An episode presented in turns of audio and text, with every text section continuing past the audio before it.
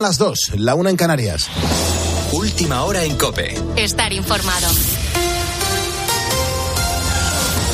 El Congreso incluye de forma oficial a José Luis Ábalos como diputado del grupo mixto. Juan Andrés Ruber, buenas noches. Hola Pulpo, ¿qué tal? Muy buenas noches. Saludos a todos los ponedores de calles. El exministro de Transportes ha plantado cara a su partido, al Partido Socialista, que le exigía que entregara su acta. No lo ha hecho y Ferraz le ha suspendido de forma cautelar de militancia por el caso Coldo.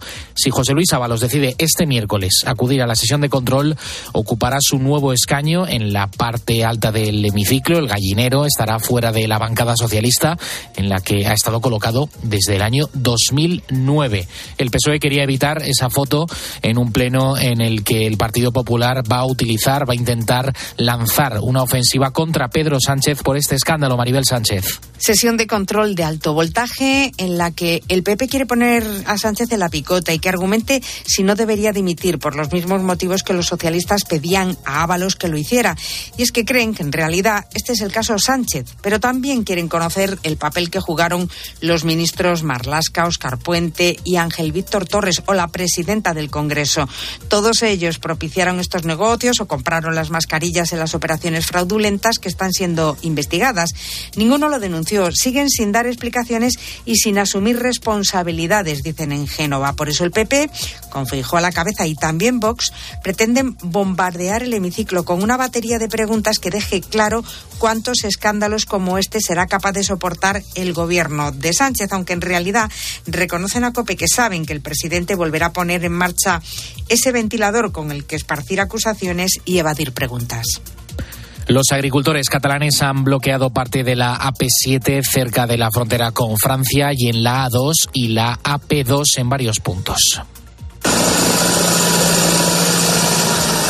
También han vaciado camiones con productos marroquíes en protesta por la competencia desleal con los terceros países de la Unión Europea. Piden que se cumplan los mismos requisitos y con esto en mente, este miércoles el Gobierno se va a volver a reunir con las principales organizaciones agrarias españolas. Por ahora no han sido suficientes las 18 medidas que presentó el Ministerio en el anterior encuentro. Así que veremos en las próximas horas lo que sale de esa reunión. Mientras tanto, la Guardia Civil, noticia de esta noche, investiga el hallazgo de los cadáveres de tres hombres de nacionalidad colombiana asesinados junto a un coche en una zona cercana a El Saler, en Valencia. Ha sido en la zona de Gola de Pujol con varios cuerpos en posición extraña. Según informan medios locales, como las provincias o Levante, detrás de este suceso podría haber un posible ajuste de cuentas por un cargamento de droga. Con la fuerza de ABC. Cope, estar informado. El Real Club Deportivo Mallorca espera rival para la final de la Copa del Rey tras imponerse a la Real Sociedad en su casa. Anaquiles, buenas noches. Ha sido en un partido agónico que llegó a la tanda de penaltis. Sí, en esa tanda, Oyarzabal Sí, en esa tanda Oyarzábal, quien había sido el encargado de igualar el marcador para los locales tras el gol de Giovanni González, ha sido el que ha desempatado la batalla al fallar su penalti, lo que ha provocado que los chururdines se queden a las puertas de esa final. Con esta victoria, el Mallorca se vuelve a meter en una final de Copa del Rey 21 años después, edición que además ganaron. Los de Aguirre ya tienen su billete a la cartuja, ahora falta por conocer a su rival, aunque como ha expresado el entrenador del equipo Bermellón, les da igual quién sea su contrincante igual, me da igual porque tengo afecto por los dos equipos, trabajé tres años en Atlético Madrid, eh, los quiero mucho, me, tratan muy bien y Bilbao mis padres son de ahí, de Vasco, o sea que bueno, pues nada, que gana el mejor y en la Cartuja pues iremos a, a, intentar ganarla. Como bien dice Aguirre, el otro finalista saldrá del partido entre el Atlético de Madrid y Athletic Club de Bilbao, que se celebrará este jueves en San Mamés a las nueve y media de la noche. Esta semifinal la podrá seguir en directo en tiempo de juego y en cope.es. Pero este miércoles tenemos más fútbol. La selección española se juega a proclamarse campeona de la primera Nations League femenina frente a Francia. Será a las 7 de la tarde en la Cartuja de Sevilla. Gracias, Ana. Tienes más información en nuestra página web en cope.es. Seguimos poniendo las calles con Carlos Moreno, el pulpo. Cope, estar informado.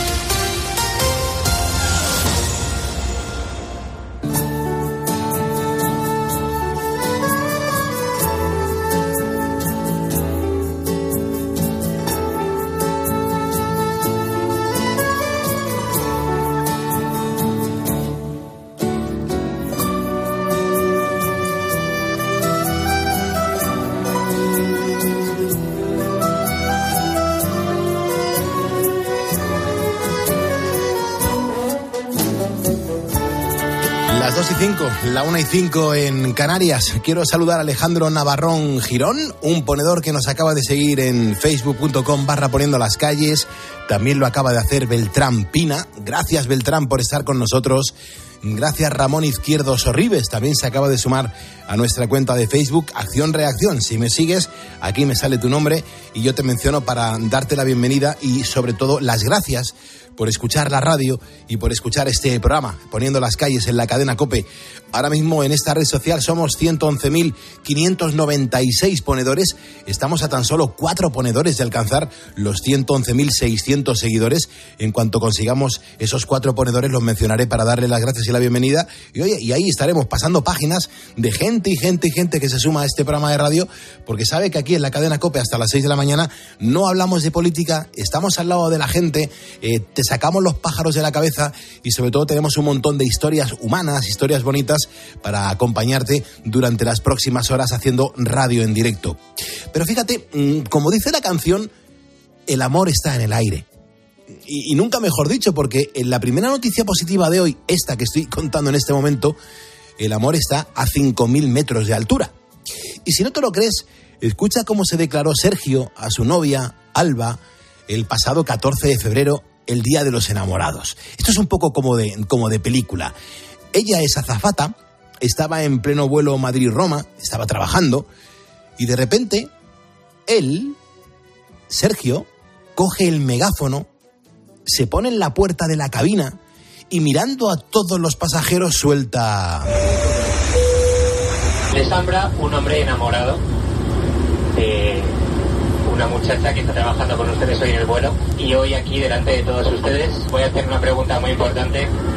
Es, Alba, ¿quieres casarte conmigo?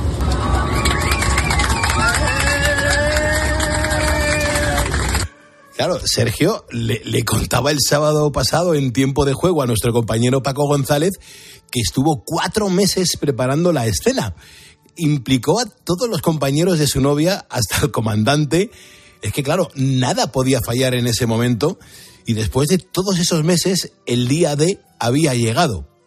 A 45 minutos de llegar a Roma, cuando sobrevolaban el mar Mediterráneo, empezó la operación pedida de mano. Entonces, de repente, ya va desde delante el comandante para decir que ya estábamos preparados. Se lo, lo comunica una compañera suya y a mí, eh, delante de ella, nos dicen, oye, que venga Sergio delante, que está en los Alpes Nevados, que es muy bonito de ver, y ya cojo el, voy a coger el, megáfono, y viene ella y dice, pero no te he dicho que se sientes atrás, que pases desapercibido, que no, me echa un broncón, pero que alucinas. Ya había abierto hasta la puerta el comandante para ver la situación. Y entonces, en el momento en que se está dando marcha atrás, después de pegarme la bronca hacia atrás, es cuando cojo el micrófono y le digo lo que le digo.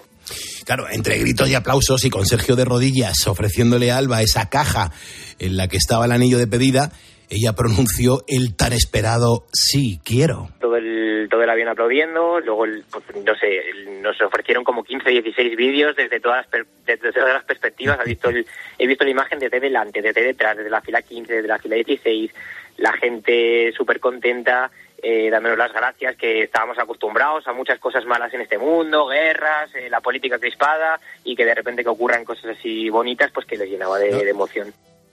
Claro, es que después de la cena, de esta escena, mejor dicho, Alba y Sergio, pues pasaron un día muy romántico en Roma, eh, pues estuvieron paseando por la ciudad eterna, y cuando volvieron a Alicante, ciudad en la que viven, se pusieron manos a la obra y empezaron a preparar la boda. Eso sí, van a tener que prepararla muy bien porque el listón para ese día está muy alto después de esta pedida de mano de altura, nunca mejor dicho. Carlos Moreno, El Pulpo. Poniendo las calles. Cope, estar informado. Estar informado, estar entretenido, estar acompañado. Hay mucha gente que se pone ahora a cenar. No sabemos en qué parte del mundo nos estás escuchando. Hay gente que está en los camiones con los repartos. Hay gente que está preparándose la ropa de mañana. La gente que se prepara la jornada de, de las 9 de la mañana cuando empiezan a currar. La gente que está en los taxis. En cualquier situación. Gracias por estar aquí escuchando en la radio. Yo soy Carlos Moreno, tú eres Beatriz Calderón y me vas a contar, Bea, qué tenemos preparado para los ponedores en la próxima hora. Muy buenas noches. Muy buenas noches, Pulpo. Yo soy Beatriz Calderón, Calderón, Calderón, ¿no? Me llamo. no lo tenía muy claro. Seguro, ¿eh? Beatriz Calderón. Y este miércoles 28 de febrero, pues vamos a comenzar hablando de José Luis Serrano, aunque por este nombre, pues lo mismo no nos suena, es mucho más conocido en su entorno y también en los medios como J. Él tiene 28 años y este verano en París, Pulpo, va a estar representándonos a nosotros, a España, en los Juegos Paralímpicos. Y es que J es ciego y además un ejemplo de superación para todos. Enseguida vamos a contar pues su historia y estoy convencida de que cuando le veamos participar en la triatlón en París no vamos a dejar de, de animarlo. Pero también vamos a repasar algunos titulares de estos, de los más curiosos que yo encuentro en la prensa en esta ocasión, que ayer me fue imposible contarlo porque eh, el programa iba apuradísimo, pero vamos a hablar de, de, un perro que es bastante sibarita. Pero no te creas tú que atiende a cualquier orden. Lo primero es que se las tienes que dar en castellano. y luego ya a partir de ahí... en castellano, hombre, por si no, te obedece, ¿no? Ni te mira. No te mira ni a la cara. bueno, bueno, bueno. ¿Tú te imaginas a este, a, este perro, por ejemplo, eh, eh, ahora que hay tanta movida con los médicos eh, en Cataluña, que parece ser que les van a multar si no contestan en, en, catalán. ¿Tú te imaginas a este perro allí, el pobre frustrado, que solamente atiende en castellano? Sería una locura, va. Esa, Menudo drama. ¿eh? A ver cómo es. Luego nos lo cuentas, Bea. Son las 2 y 11, 1 y 11 en Canarias en cuanto a las temperaturas para las próximas horas. Eh, a ver cómo se comporta el miércoles. Ha bajado bastante la temperatura en muchos puntos de España. ¿Qué tal, Manu? Muy buenas noches y sobre todo, ¿qué previsión tenemos por delante? Muy buenas noches, Pulpo. Pues sí, hay que hablar de la jornada de ayer porque nos ha dejado ríos desbordados, inundaciones y carreteras cortadas por las lluvias y las fuertes nevadas, sobre todo en el norte peninsular. Además, también del viento y el oleaje en el litoral y riesgo de aludes en montañas. Pues son efectos del temporal que amaina, pero que seguirá azotando a buena parte de España. En cuanto a la nieve, por ejemplo, desaparece casi por completo del territorio español, tampoco se dejará ver a primera hora en la zona pirenaica y en Cataluña, donde estará activado el aviso naranja. La probabilidad de tormenta se traslada a las Islas Baleares y habrá chubascos débiles en la cordillera cantábrica. El viento seguirá siendo protagonista con aviso naranja activado en Aragón y en tres comunidades más, Baleares, Comunidad Valenciana y Cataluña, donde también se activará el aviso naranja por el fuerte oleaje y en cuanto a las temperaturas seguirán por la misma línea que en el día de ayer con mínimas entre los 5 y 6 grados de media y las más bajas las encontraremos en Ávila, Granada y Palencia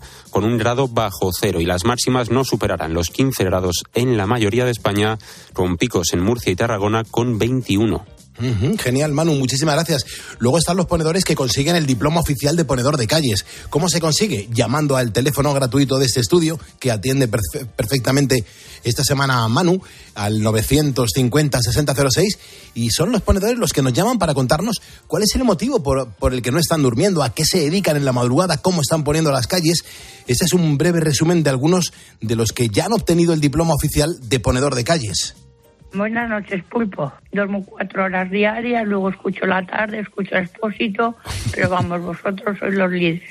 pero bueno, ¿y por qué, por qué dedicas tanto tiempo a la radio, Cristina? ¿Qué te da la radio? Me llena la vida, me acompaña muchísimo. Vivo sola con mis dos perros y me llena la vida la radio. Me gusta mucho más que la tele. Buenos días, Pulpo. Pues estoy en León, trabajo en conservación de carreteras. Hola, buenos días. ¿Dónde estás? En Alcalá de Henares. Parece que me estáis llamando porque me todo el baño y mm. digo, pues ya me toca. Pues mira, estoy saliendo ahora mismo de Loeche, de Madrid. Estoy dirección al aeropuerto de Barajas, que trabajo en el aeropuerto. El aeropuerto es como una ciudad. Te voy a decir una cosa. Pues si tú te levantas y te quejas si estás mal, porque te encuentras mal y te quejas, no te se va a solucionar. Si estás bien y te dices, ay, qué bien estoy, qué tal, pues bueno, pues fenomenal. Pero ya te digo, porque te quejas si estás mal, no te va a solucionar nadie nada, ni el propio médico. Luego la vida hay que aceptarla tal y como te viene y punto. Y pasar lo mejor que puedas y ya está. Poniendo las calles. Me encantaría que me llamases y que marcaras el teléfono gratuito de ese estudio 950 6006 y que en directo nos contases por qué estás poniendo las calles, a qué te dedicas para no estar durmiendo como la inmensa mayoría de españoles. Me encantará conocer tu historia y me encantará charlar contigo. Insisto, 950 6006, porque si me estás escuchando ahora es porque eres un ponedor y venga, que juntos vamos a por el miércoles.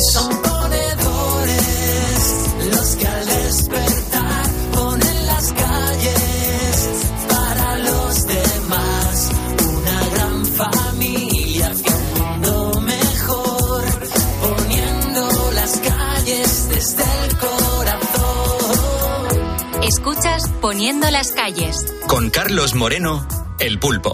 Cope, estar informado.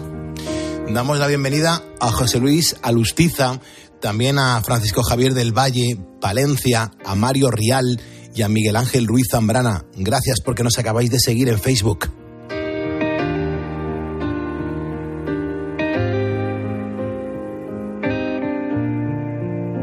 Aunque a veces duela ese miedo a sentir, el de perder las riendas, el que quiere construir, aunque a veces duela, que eso llega a existir, que agarres tus cometas y tu vuelo llega a mí, que pare aquí, que quiera resistir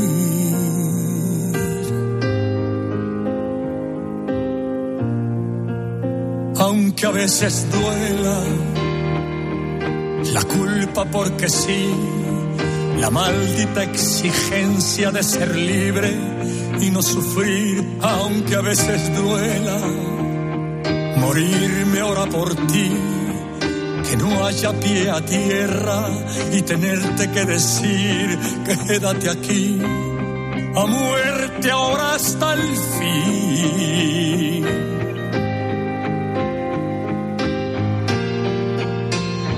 Aunque a veces duela. Lo que queda es el porqué de tu existencia, lo que hace que esta droga prisionera juegue con toda la fuerza su estrategia. Y no deje que la piel lleve bandera y la clave en lo más alto en tu cabeza. que reina y no manda el corazón. Aunque a veces duela.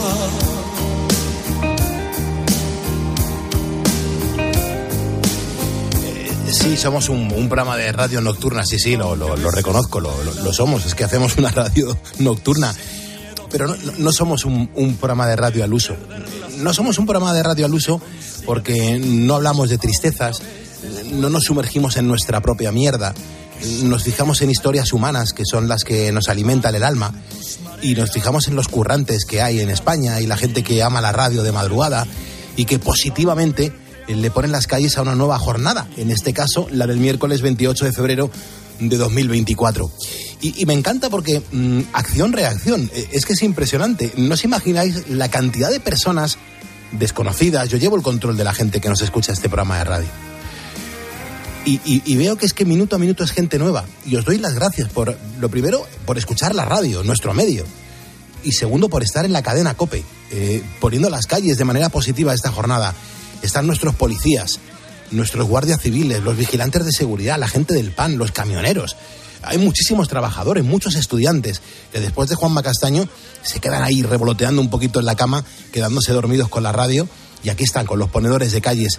Y me encanta porque Gaby, Gómez eh, Ocaña, Javier Miguel, Mario Rial, eh, Marcos Fernández Vieitez, Marcos, un abrazo muy fuerte, Manuel Acevedo, Demetrio Fernández Jara, Draco Marcos Calvo, Alfonso Millán Barahona, ponedores que nos van escribiendo que levantan la mano y dicen, eh, pulpo, que yo también estoy escuchando la radio y que yo también soy ponedor de calles. Y claro, hoy encima el, tema, el tema yo creo que es bonito y es alarmante porque estamos hablando de la natalidad en España. Los números son bajitos. Y claro, ¿por qué no dar una vuelta entre nosotros los ponedores que tenemos estos horarios raros, diferentes, eh, para pensar ¿qué, podríamos hacer entre todos para fomentar la llegada de hijos? Yo tengo una hija de 22 años. Yo espero que cuando me, me, toque, eh, yo tengo muchas ganas de que mi hija me haga abuelo. Sobre todo porque es que necesitamos hijos y, y yo soy muy, muy de niños. Oye, vamos a dar una vuelta a ver cómo están los ponedores, ¿no? Vea, de, de hijos, de hermanos, mm, cómo han sido sus infancias. Joder, yo, yo soy hijo único, yo no he tenido hermanos pero sí que he tenido siempre un montón de, de, buenos amigos a mi alrededor y eso me ha dado la vida. Pero los ponedores son de tener hermanos, ¿cómo en nuestra audiencia? Vea. Pues nos están escribiendo, nos están contando sus eh, impresiones y tengo que decir que la mayoría coinciden, ¿no? Al menos en el diagnóstico del motivo por el que no se tienen hijos en España. Luego ya está el tema de las soluciones, que es más complicado. Ana dice, aparte de que ha cambiado la mentalidad de la gente joven, Pulpo, no lo tienen fácil con los sueldos y los horarios de trabajo. Cuando yo me casé, una familia podía vivir con un sueldo y si tenías dos, pues salías mejor adelante. Pero con uno bastaba para comer, para pagar la casa y, y, para todo. Dice, ahora hay mucho sueldo mileurista y tal como está la vida es complicado todos queremos dar además a nuestros hijos estudios y todo lo que podamos. Las guarderías son muy caras. Si tú tienes que trabajar y sales muy tarde, los tienes que dejar con alguien. Si no tienes a tu familia cercana, eh, es complicado a ver con quién dejas a los niños. Dice luego eh, hay guarderías públicas pero tienen pocas plazas. Es que no es fácil conciliarse la ayuda de los abuelos y ya mandar al niño a la universidad, ni te cuento como tengas un sueldo bajo. Ese yo creo que es el principal problema. Luego está Francisco José. Eso va según las circunstancias en las que se viva. Antes con un sueldo vivía una familia entera, se dejaban la ropa entre hermanos, por ejemplo, y ahora con dos sueldos no se vive, y menos si tienes hijos. Por eso la natalidad es baja. Más claro, pues no se puede ser. O María López. Los jóvenes lo tienen muy mal. Cada vez se van de casa de los padres más tarde, los trabajos te piden experiencia, pero alguien te tiene que dar el primer trabajo. No tienen ayuda ninguna, tenían que hacer viviendas sociales para los jóvenes y, por supuesto, darles trabajo y la experiencia ya vendrá. Yo es que sobre esto he pensado mucho, Pulpo, y claro, las cosas son muy diferentes. La mentalidad es clave, porque, por ejemplo, no sé, en tu casa, eh, a que no había no había plataformas, ¿verdad? Mm. Que había que pagarlas todos los meses, claro, ni había claro. internet, ni había teléfono móvil, ni había. Pero eso, ahora todo eso existe y hay veces que lo consideramos un lujo, pero también una necesidad, porque es verdad que con 15 o 16 años, pues probablemente el teléfono ya lo empieces a utilizar para, para cosas importantes, entre otras para encontrar hasta trabajo. Entonces son cosas que, que antes no eran necesarias y que ahora sí. Y luego, no sé, tus padres. Mi madre pagó su casa en 10 años, uh -huh. con el sueldo de una obrera. Sí. Y yo tengo una hipoteca de 35. Mm. Es que las cosas han cambiado en muchos aspectos y, y es algo que, que, que, supongo que complica eh, el tener niños. Porque antes la gente tenía lo mismo seis hijos, pulpo, mm. y tú sabías que no les podías da, pagar unos estudios a los seis, no pasaba nada, pues se tenían que poner a trabajar. Y ahora hay como una ansiedad, ¿verdad? Sí. Que tus hijos vayan a extraescolares, que vayan a inglés, que vayan, que hagan piano, que hagan... Eso antes no pasaba, Eva. Claro, es que mi madre no, no fue a nada. A mi madre no la llevaron a nada. Y entonces, esas necesidades que nos hemos creado, que no digo que estén mal, simplemente que nos hemos creado, uh -huh. si es verdad que una persona con 28 años dice, pero ¿cómo voy a pagarle yo a mi hijo el comedor, la guardería, la extraescolar, el fútbol, quién le va a ir a recoger? Claro, es que te haces plantearte tantas cosas que al final dices, mira, tiro por la calle en medio y no los tengo. Hombre, vea, tanto tú como yo somos los hijos de, de, de las generaciones que pagaban las hipotecas a un 18%. Imagínate, pero en 10 años. En 10 años. Ahora lo haces a un 4 o a un 5% o a un 3 o a un 2, según este Euribor, en 35. Sí. Durante prácticamente toda tu vida laboral te van a quitar cerca del 40% de tu sueldo en el mejor de los casos. Claro, es que son 40 años. Mi madre estuvo pagando eso 10 años, el resto del sueldo era íntegro en casa. Uh -huh. Es que son muchas, muchas cosas las que han cambiado en nuestro país y que deberíamos mirarlas todas. Y un dato que tú has dado cuando arrancabas. Uh -huh. Se ha conocido que los nuevos jubilados, uh -huh. todos los que en estos dos últimos años han cumplido 65 años, sí, sí, sí, cobran un 56% más que el 1,2 millones de trabajadores que tienen menos de 25 años. Uh -huh. Eso le echa unas responsabilidades a nuestros hijos, vea, increíbles. Claro. Para el futuro. Claro, efectivamente. O sea, antes la gente que trabajaba siempre tenía unos sueldos superiores a las pensiones. Y ahora hay casos en los que hay gente que está trabajando y gana muchísimo menos que un pensionista. La culpa, por supuesto, no la tienen los pensionistas. Ellos están cobrando lo que les corresponde. Pero el sistema está fallando. Bueno, hoy estamos hablando de familia, estamos hablando de hijos, de procrear, estamos hablando de, qué podíamos hacer para animar a los más jóvenes a tener hijos, eh, cuántos hermanos tienes, cómo ha sido tu vida eh, con esa familia numerosa, no numerosa, los hijos que has podido tener, los hermanos que has podido tener. Te recuerdo que tienes una línea directa para entrar en directo con este programa de radio, que es nuestro facebook.com barra poniendo las calles. Veo que hay comentarios de Manuel Valentín, de Pedro Morón, de Carlos Galindo, de Inmaculada Maricalva Marcelo. Es decir, que no paramos de leer los mensajes que nuestra audiencia nos estáis dejando a través de las redes sociales y también me dice Manu que estáis llamando y hacéis muy bien al teléfono gratuito de este estudio, al 950 6006. Son las 2 y 25, 1 25 en Canarias.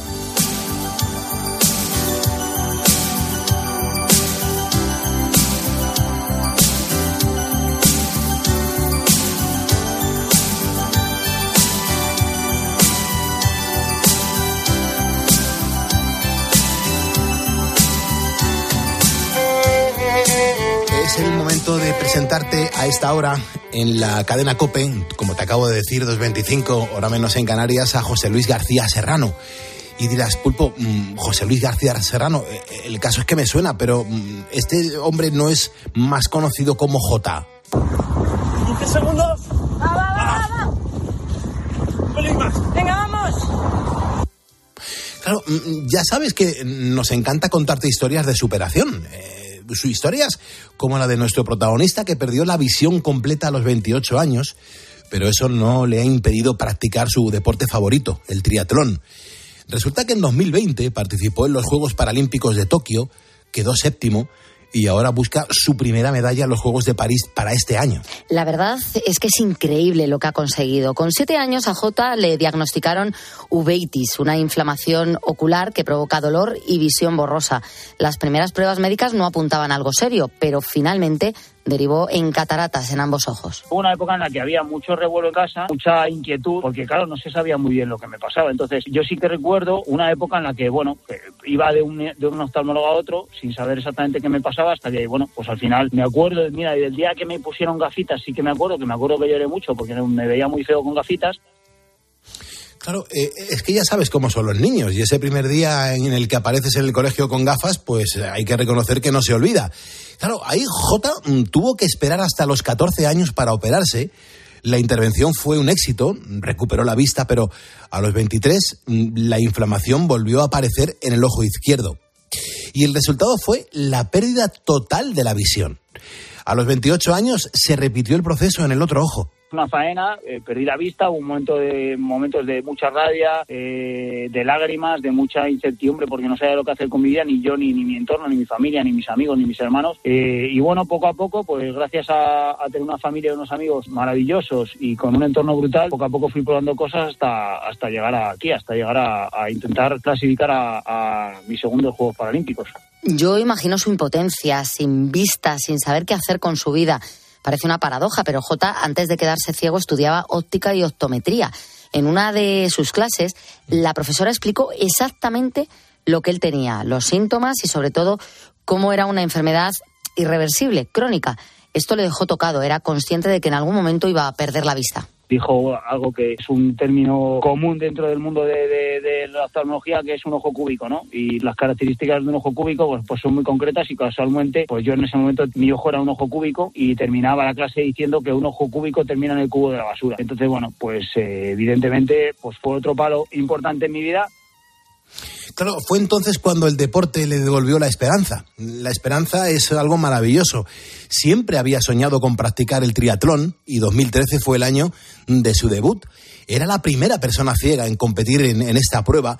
Lo hizo en el embalse de su pueblo, Buitrago de Lozoya, donde tantas veces había soñado con llegar a esa meta empiezan a pasarme cosas maravillosas haciendo triatlón, entre ellas eh, entrar en el Club Deportivo Ecosport, que fue mi primer club de triatlón, conocer a un montón de gente maravillosa, mi primer guía de triatlón, Fran Nieva, la primera persona que corrió conmigo antes de, de, todo esto, Mario Vicente, un gran amigo mío, y justo ahí, en esa época, es cuando coincido con, con Diego Mentría, Y no solo eso, siguió trabajando y entrenando cada día hasta que en 2020 participó en sus primeros Juegos Paralímpicos. Quedó séptimo, pero a Jota le cambió la vida el mes de diciembre de 2022 cuando empezó a entrenar con un guía muy especial, Diego Mentrida. Ellos son el J. Blaine Team. En bici salimos en, en un tándem juntos siempre, corriendo vamos a- atados y bueno, nadando es verdad que Jota en piscina eh, sí que domina para nadar él solo, pero luego en aguas abiertas nadamos también atados. Entonces al final ya no solo los propios entrenamientos para alcanzar tu máximo rendimiento, sino ser capaz de entrenar todo lo que es la, coordinación entre los dos y las habilidades que luego tenemos que demostrar en carrera Ahora están preparando su participación en los segundos Juegos Paralímpicos, la cita es en París y allí esperan conseguir su primera medalla. Pero claro, todavía les queda un largo camino. Quedan, en un mes viajamos a Australia, a la Serie Mundial de Davenport, que está concretamente en la isla de Tasmania. Iremos a Yokohama, en Japón, a mediados de mayo. Finales de mayo se confirma que hay una Copa del Mundo en Vigo, aquí en casa. En... Y luego, bueno, si todo va bien ya de cara a los Juegos, eh, iremos a finales de, junio a, a Montreal, a Canadá. Para Diego, ser el guía de Jota es uno de los mayores retos deportivos de su carrera. Él disfruta y vive esta experiencia a través de los ojos de Diego. Yo creo que es, es algo que me está aportando muchísimo a, a nivel personal. Siempre me ha gustado mucho competir y poder intentar tener un objetivo como son los Juegos Paralímpicos de, de París 2024 y estar día a día centrados en, en ese objetivo es, es algo que me, me motiva mucho. Hay que intentar eh, disfrutar el camino y aprovecharlo. Luego ya veremos si estamos en París o no o cómo quedamos allí en París, pero sobre todo eh, que el camino merezca la pena. J es un ejemplo de superación. Nuestro deportista tiene un consejo para quienes se tienen que enfrentar a los contratiempos de la vida. Intentarlo una y otra vez. Ah, y también hay que dejarse ayudar, por cierto. Se trata de probar, de analizar, conociéndote a ti mismo en una circunstancia adversa como puede ser una enfermedad, como puede ser una ceguera, como puede ser cualquier otro tipo de, circunstancia adversa que se presenta en la vida, e ir avanzando poco a poco, dar pequeños pasos. Eso sumado siempre a dejarse ayudar de la gente que, que tienes cerca, que es muy importante y que a veces nos cuesta mucho, ¿no? Bueno, pues esta es la historia de José Luis García Serrano, J, un deportista de élite, a pesar de su ceguera, es campeón de España y Europa en duatlón y triatlón, es un luchador al que le costó aceptar que la pérdida de la visión de ambos ojos no le impediría ser feliz. Testigo de ello es su club de fans, formado por su mujer Gloria y sus hijos Roque, de dos años, y Lucas, de uno. Son las 2.31, 1.31 en Canarias. Gracias por estar escuchando la radio. Gracias por escuchar Supertramp. Gracias por poner las calles. Gracias por estar aquí, levantando y acostando España.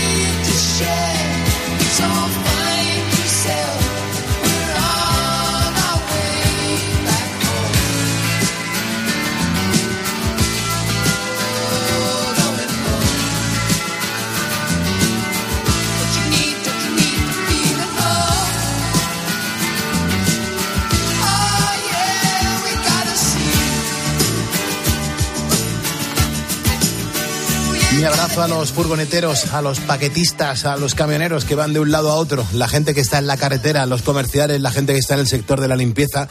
A través de este programa de radio nos hermanamos a esas profesiones que de manera dura, autónoma, se producen durante la madrugada. Un abrazo bien fuerte desde los estudios centrales de la cadena COPE en Madrid. Gracias por elegir la radio Gracias por estar con nosotros. Enrique García Pascual, José Perea, Manuel Gambín Pascual. Manuel, un abrazo bien fuerte. Sé que estás ahora mismo trabajando, bueno, trabajando, estás ahora mismo em, repasando fotos. Manolo, te mando un abrazo y las gracias. Y también un fuerte abrazo a Javier eh, Camer Aguilar. Ponedores que se suman a nuestro programa a través de facebook.com barra poniendo las calles. Vea un par de mensajes de la natalidad, de qué podemos hacer para seguir procreando y sobre todo para tener más niños en España, por Dios. Bueno, Carlos Aparicio dice, yo sí tengo hermanos, pulpo, soy el cuarto de la familia. Claro está que soy de otros tiempos, tiempos pasados, pues más favorables para tener familia que el actual. Hoy en día hay que tener dos sueldos como mínimo para vivir desahogado. Y aún así, con los sueldos de mierda que hay y lo carísimo que está todo, es complicado. En vez de dar dinero a quien no lo merece, deberían de eh, dedicarlo a fomentar la natalidad.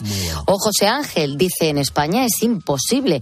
Tendrían que cambiar muchas cosas. Nosotros somos cuatro hermanos, no tuvimos ningún lujo, tampoco lo cambio para cambiar la situación de hoy. Buf, dice aquí no se habla de política, pero sobran el 75% de los chupópteros que hay. Entonces no sería mejor. Dice más dinero a las arcas y menos a lo que trincan los políticos. Bueno, eh, vamos a abrir el teléfono. Manu, como tenemos a Cristina Platero, que está malita de la garganta y está con un constipado tremendo, pues Manu es el que está haciendo las labores de coordinación de todos los ponedores que van entrando en directo en este programa de radio. Con lo cual, cuando tú marcas el 950-6006, quien te atiende es Manu, Manu Pérez, nuestro, nuestro becario y nuestro miembro del equipo que lo está dando todo.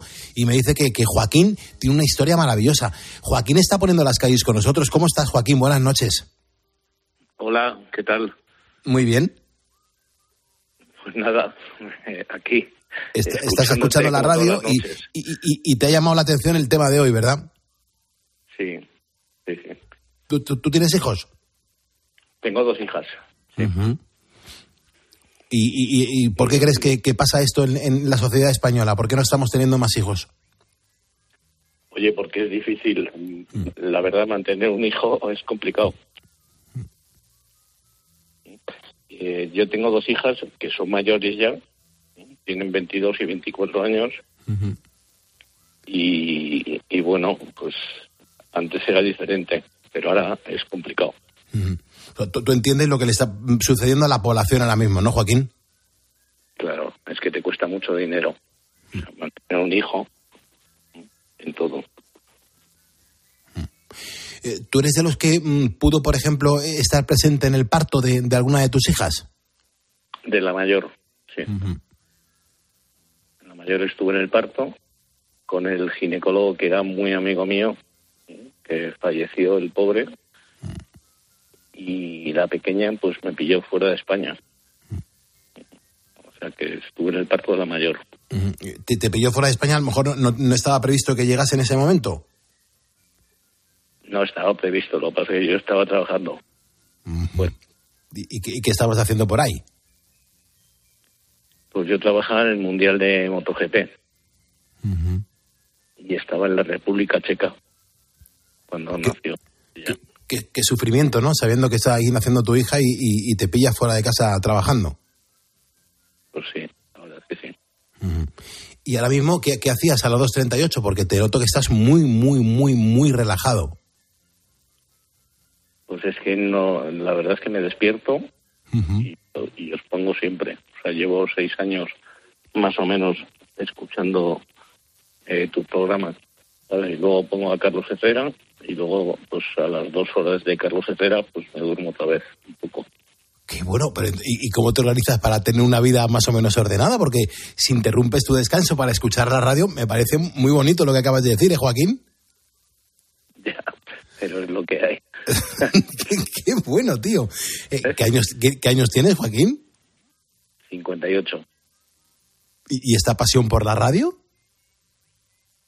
Me encanta de toda la vida. O sea, tengo radios en todas las habitaciones de mi casa. Qué bueno, por Dios. En todas. Qué bueno. Hombre, y, y que lo diga una persona que, que ama así la radio y que nos elige durante tantos años, que llevas seis años, acabas de decir, ¿no? Que, que llevas poniendo calles con nosotros. te escucho a ti. Pero, pero he escuchado muchísima radio toda Mm. mi vida. Qué bien, Joaquín, qué bien, qué bien, qué bien. Bueno, pues nada, a ver qué, a ver qué te parece el programa que hemos preparado en el día de hoy, que estamos hablando de. Joder, es que el dato de verdad, el, el- el dato de la natalidad en España es muy bajo. Estamos en mínimos históricos y como no nos pongamos las pilas, de verdad que. uf, que, que, que me- me- esto es se, que se- se nos acaba, ¿eh? dan facilidades, ¿sabes? Para Mm. tener hijos. No, no, no ayudan nada. ¿Tú, tú crees que una familia, por ejemplo, eh, me invento, ¿eh? Eh, en cuanto mm, tienes hijos, si te ingresan, yo qué sé, 12.000 euros en tu cuenta corriente para ayudar a esa familia, para ayudar realmente a esa familia, eh, eh, ¿las cosas cambiarían? Seguro, Yo también lo pienso. seguro.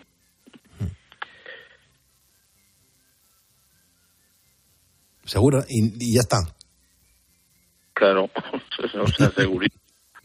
es que el tema es económico. El tema económico Pero- es el que, el que prevalece. Muy bien, Claro. Joaquín. Muy bien. Pues escucha, te voy a mandar el diploma oficial de, de ponedor de calles eh, con un abrazo enorme y, y- y me gusta mucho que, que escuches la radio, pero eh, es curioso que interrumpes el sueño para escucharnos, luego te quedas escuchando a Herrera otro poquito, te echas otra cabezadita y ya comienzas la jornada. Eh, Maravilloso lo que acabas de contar, ¿eh, Joaquín? Muchas gracias. Cuídate, hermano, que vaya muy bien. Un abrazo. Un abrazo muy fuerte. 2.41, hora menos en Canarias. ¿Y tú qué piensas? Escríbenos en Twitter, en arroba cope y en facebook.com barra cope. Al caer la tarde, Expósito. El centro de la ciudad ha estado colapsada por agricultores y ganaderos que se han concentrado para protestar por las condiciones de vida. Nos hemos encontrado con Miguel. Estamos produciendo un producto muy bueno aquí en España y nos entra de fuera sin ningún etiquetado. Lleva muchos años dedicándose al cultivo del cereal, del girasol, en un pueblecito de Burgos. Ha llegado con su tractor en un trayecto de día y medio. Pues que no sé si podremos pasar otra campaña más. De lunes a viernes, de 7 de la tarde a 11 y media de la noche, en Cope encendemos la linterna. Con Ángel Expósito.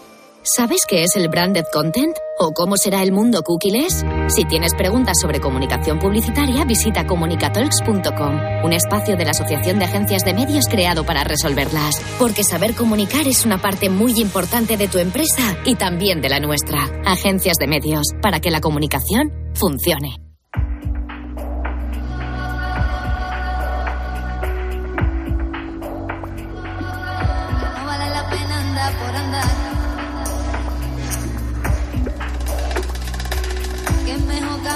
Creciendo.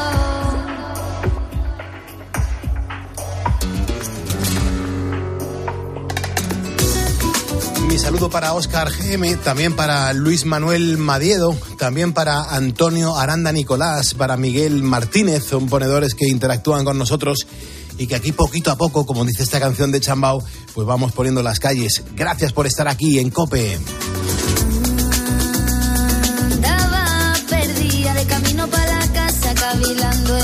Que soy, en lo que siento. Poquito a poco entendiendo que no vale la pena andar por andar, que es mejor caminar para ir creciendo.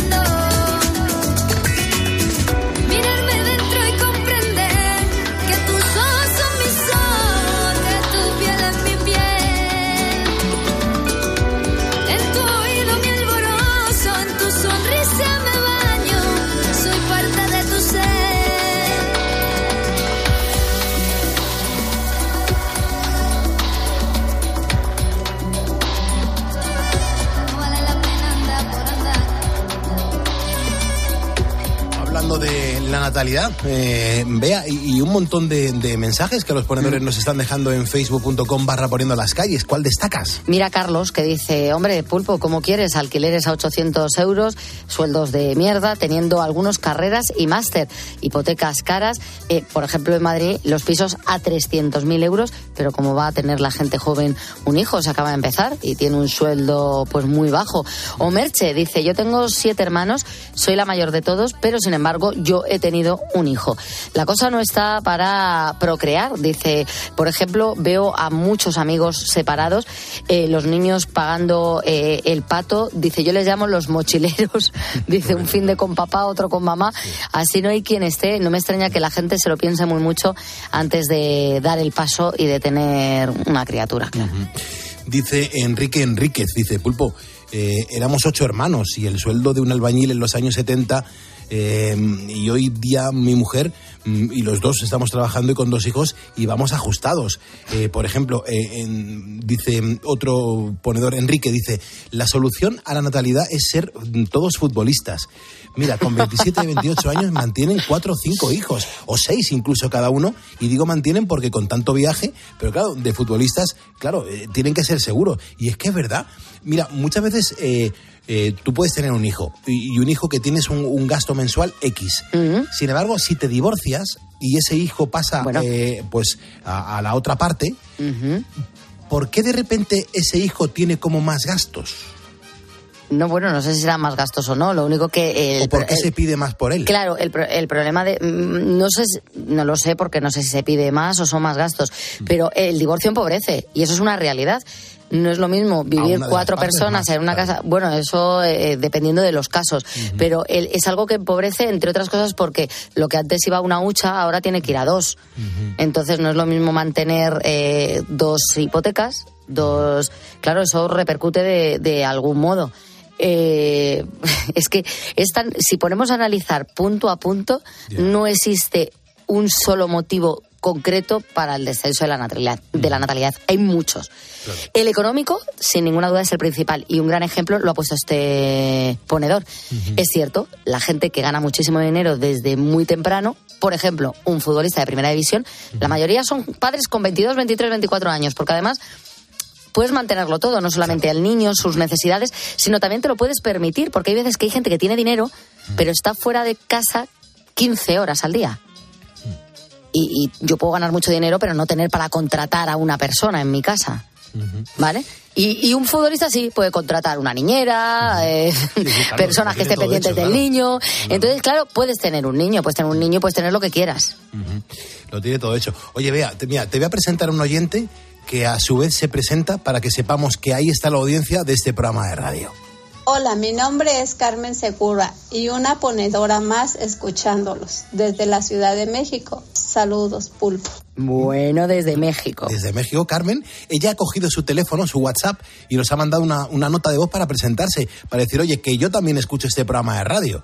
Y ahí está, eh, la, la presentación, esa tarjeta de presentación de Carmen. No sabes tú qué tienes que decirme. Bueno, pues yo lo mismo no está tan lejos, ni a tantos kilómetros eh, de, de poniendo las calles, pero eh, aquí hay otro ponedor que se ha presentado también. Buenos días, Pulpo. Soy Juanjo de Valencia. ¿Eh? Un saludito por ahí a todo el equipazo de Poniendo las Calles. Soy ponedor. No, ya tenemos dos, a Carmen y a Juanjo. Es que es una pasada, ¿eh? es una pasada. Pues ¿sabes lo que te digo? Vea, A ver. que tengo otro ponedor que se va a presentar. Hola Pulpo, aquí al habla Juan Pedro. Te escucho desde Brunete. Un saludo y mucha suerte. Hombre, desde Brunete Desde que tiene Brunete, rima. qué garbanzos, por favor. Ahí está la alcaldesa Mar, que, que nos escucha, Mar Nicolás, nos escucha muchísimas noches.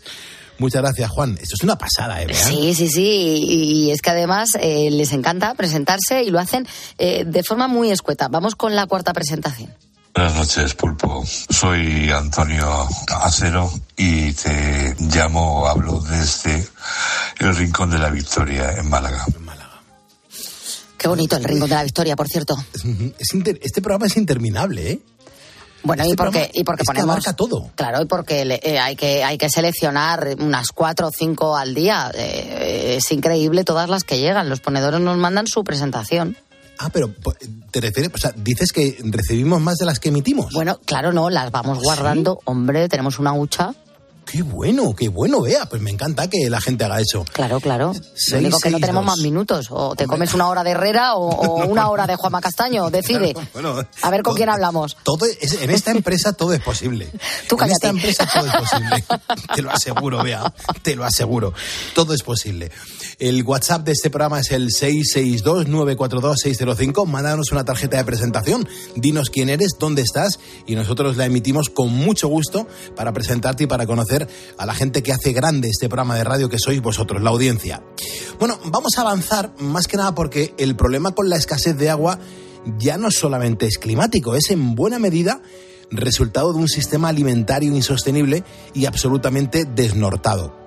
Mira, Fernando Valladares es científico del Consejo Superior de Investigaciones Científicas, también es profesor de Ecología de la Universidad Rey Juan Carlos y Fernando, como un ponedor más, está en este momento a las 2.49, hora menos en Canarias, pues poniendo las calles con nosotros. Fernando, buenas noches, cuéntanos. Hola, ¿qué tal? Buenas noches, Muy bien. Pulpo. Pues mira, realmente en estos momentos en los que casi de lo más valioso que podemos tener es el agua, no nos damos cuenta de una gran hemorragia que supone el descarte de, de alimentos. Es de lo que tenemos más datos y los números son, son tremendos. Eh, me cuesta resumir en pocas palabras la cantidad de agua que se está tirando por el, eh, el riego para productos agrícolas que se retiran del mercado. Y os voy a poner un poco algunos números. Fijaros, eh, en el último año se calcula que solamente el agua de riego para productos agrícolas que se han retirado del mercado fue el equivalente a 500, casi 540 barcos cisterna como los que se mm, emplean para llevar agua, por ejemplo, de las desaladoras a la ciudad de Barcelona. Y para poner esta cantidad de 540 barcos en, en- en, digamos, en contexto, eh, pensemos que en otra sequía tremenda que preocupó a la ciudad de Barcelona en el 2008, se contrató la mitad de todos estos barcos, ¿no? Y cada uno de estos barcos costaba 300.000 euros. Es decir, estamos descartando una tremenda cantidad de, hortalizas y de frutas que llevan consigo un consumo tremendo de agua. Y eso es solo una parte, porque es solo, digamos, la punta del iceberg. Porque Fernando, cuando hablas de productos descartados, em, ¿te estás refiriendo a frutas y verduras inservibles o que son descartados por, por cualquier otro motivo? La, fruta y la hortaliza que se descarta muchas veces es por el resultado de, una sobreproducción puntual y que los mercados no pueden absorber y por otro lado por los criterios que muchas veces los consumidores o especialmente las grandes superficies eh, ponen, ¿no? De tal forma que buscan frutas inmaculadas, frutas que no tengan ningún ninguna raspón, ni ningún morado, ni ninguna cosa un poco fea y no dan ni siquiera la opción a los ciudadanos y ciudadanas a elegir y son frutas eh, y hortalizas muy caras. Ahí es donde está la rentabilidad y todo lo demás se descarta. Mm, Básicamente, para que nos hagamos una idea, de los productos de frutas y hortalizas que se, que se producen cada año, hay un montón que se desecha, que no llega ni a los mercados. De eso no tenemos eh, datos exactos. De eso solo hay estimas muy generales. De lo que tenemos datos bastante precisos es de lo que se retira del mercado. Porque lo que se retira del mercado está subvencionado por la Unión Europea. Hay unas eh, organizaciones de productores de frutas y hortalizas que llevan un control de todo lo que se retira del mercado y se da eh, pues esta, esta ayuda. Para intentar evitar la hemorragia, la ayuda es el doble si los agricultores pueden mm, derivar eso, eh, o, lo- o las grandes superficies pueden derivar esa retirada del mercado a, por ejemplo, comedores sociales. Pero en general, como los números que estaba dando anteriormente, son unas cantidades eh, asombrosas de, de comida que se retira del mercado, a la que hay que sumar toda la que se desecha in situ, ¿no? Para hacernos una idea, la mitad de los limones en esta campaña del 2023-24, la mitad de los limones producidos eh, se van a triturar y, y destruir. La mitad, y eso es un montón de litros de agua que no vamos a, a haberle podido sacar ningún uso, simplemente se usaron para regar y ahora el resultado se destruye. Eh, Fernando, nos, nos estás hablando de los limones, eh, pero claro, me, me imagino que habrá otros productos. Yo no sé cuáles, cuáles son los que más se están retirando del mercado por alguna de estas cuestiones que nos estás comentando aquí en Poniendo las Calles. Bueno, de los que están ahí en, en el top ten, digamos, eh, serían la- los tomates, las naranjas, eh, también en ocasiones los limones, pero los caquis, las clementinas y las sandías son los que se llevan la palma en esta destrucción, ¿no? Pero que realmente no, no se no, no se queda ninguno fuera, porque incluso el brócoli, por ejemplo, en momentos determinados se produce mucho y el mercado no los, no los absorbe. Así que estamos ante, ante un problema absolutamente loco en el que convergen, convergen muchas cosas, porque además el mayor derroche de este, de este riego, de, de este eh, usar agua para una comida que vamos a tirar, se produce en la comunidad valenciana con más de 20 millones de metros cúbicos, seguido de Murcia con 17 millones, Andalucía con 11, Extremadura con 8 y Cataluña con 5, que son justo las zonas que tienen ahora mismo más problemas de escasez hídrica. Eh, Pues Fernando, te, invito a que no nos quedemos solamente con la denuncia. Mm, Pasemos a buscar soluciones. ¿Qué, qué podríamos hacer, por ejemplo? Bueno, como es un problema mm, de muchos factores, pues cada, en cada factor tenemos un posible problema, eh, o sea, mm, perdón, una, una posible solución al problema, ¿no? Por ejemplo, del punto de vista del consumidor tenemos que ser algo más conscientes y no ser tan, tan exigentes con la perfección de la fruta y las hortalizas y aceptar algunos eh, alimentos que puedan tener una forma, un color, un aspecto que no nos gusten tanto. Del punto de vista, sobre todo, de las grandes superficies, pues que den a elegir y que no vayan solamente a por lo que produce más dinero, poder poner fruta perfecta en, eh, y, y pedir los máximos precios, sino a ampliar la oferta para que esto mm, permita darle salida a los frutos y, hortalizas con distintos precios, aunque, aunque el beneficio sea menor. Por supuesto, está de, de fondo regular mucho mejor el sistema alimentario, porque hoy por hoy la- el objetivo principal del sistema alimentario no es eh, dar de comer ni alcanzar una sostenibilidad, sino es rentabilizar mm, la producción agrícola. Y esto es lo que nos lleva a estas, a estas locuras. Así que desde la Administración regulando el sistema alimentario, sobre todo las grandes superficies, dejando de especular con los precios y los consumidores, pues siendo un poquito más eh, amplios y flexibles, aprovechando la fruta de temporada y no siendo tan exigente con que esté perfecto, pues podemos mitigar un poco esta tremenda hemorragia que la podemos eh, bajar a, a una hemorragia en términos hídricos, ¿no? Desde luego que sí. Pues Fernando, son las 2.57, la 1.57 en Canarias. Eh, eres el científico, bueno, uno de los grandes científicos del Consejo Superior de Investigaciones Científicas que nos acompañas, bueno, pues todos los miércoles hasta ahora para hablar de- del medio ambiente. Yo recuerdo a toda la audiencia que quien quiera, bueno, pues que, puede obtener más información sobre este tipo de temas, que lo que puede hacer es consultar su canal de, de salud de la humanidad en Instagram y YouTube o en tu propia web, que es valladares.info, www.valladares.info. Fernando, te mando un abrazo y las gracias por poner las calles con nosotros. Gracias a vosotros, un abrazo. Un abrazote muy fuerte. Gracias, Fernando. Claro, y aquí vamos mencionando a la, a la gente que se une a este programa de radio. Eh, es muy importante que con ese pequeño gesto de, de darle a seguirnos es em, asomarnos a un escaparate donde vemos quién está al otro lado de la radio. Y desde los estudios centrales de COPE, aquí metidos en la cueva de Gallofla, em, nos damos cuenta que Enrique García Pascual nos está escuchando y siguiendo ya desde Facebook. Así que muchísimas gracias, Enrique. También José Perea, Alberto Sam Blanco, José Javier Cantarero, Javier Miguel y Pilar García. Ponedores que se acaban de sumar a nuestra cuenta de facebook.com barra poniendo las calles. Manu me está diciendo que hay mucha gente que está llamando al teléfono del estudio, al 950 6006 y con esto y poco a poco te aseguro que en nada llegamos a las 6 de la mañana y estaremos dándole los buenos días a Carlos Herrera. Gracias por en COPE. Testigos de la fe. La vivencia de los cristianos en Cope. Fran Ramírez, catequista del primer anuncio. Si un cristiano tiene el tesoro de haberse encontrado con Jesucristo, tiene que comunicarlo, porque ama al mundo y ama a la gente y necesita transmitir ese tesoro que tiene en su corazón al resto de la gente.